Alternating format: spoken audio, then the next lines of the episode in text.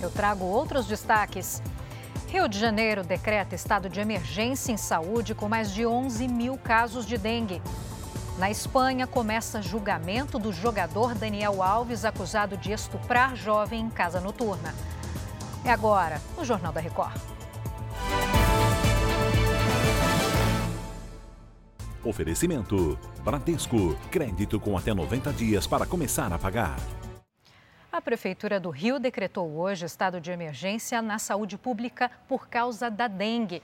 A Fernanda Sanches traz agora mais informações desse assunto para a gente. Boa tarde, Fernanda. Oi, Giovana, boa tarde para você e para todos. Isso porque a capital fluminense já registrou 11 mil casos da doença. No mês passado, a dengue provocou 362 internações, número recorde desde 2008. Hoje, a Prefeitura inaugurou o primeiro dos 10 polos de atendimento para pacientes com a doença.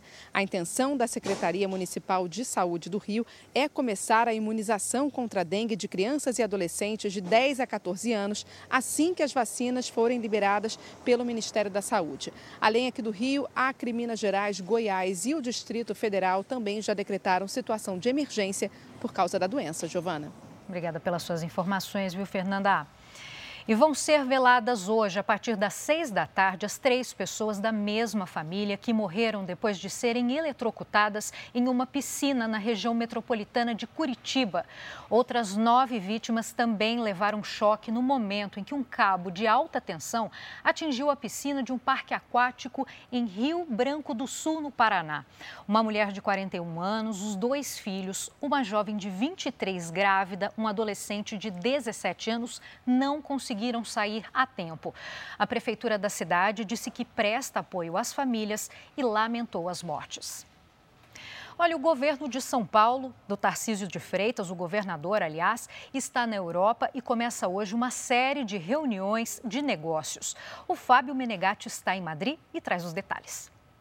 Olá, boa tarde. Neste primeiro dia de reuniões, Tarcísio de Freitas foi recebido por executivos de grandes empresas da Espanha que atuam no Brasil o governador apresentou projetos de privatização que devem ser realizados no estado de São Paulo.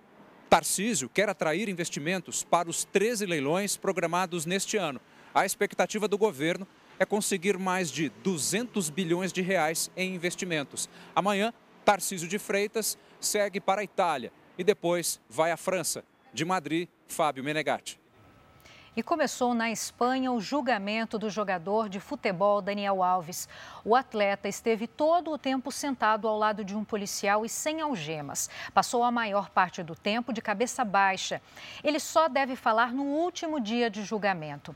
A mulher que o acusa foi ouvida por uma hora e 15 minutos. Ela reforça que foi estuprada pelo jogador no banheiro de uma boate em dezembro de 2022. Duas amigas também prestaram depoimento e disseram que a suposta vítima ainda sofre por causa do ocorrido.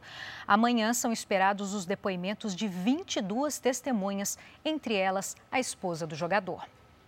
Eu fico por aqui, você segue com o Bate com Cidade Alerta. Uma ótima semana a todos.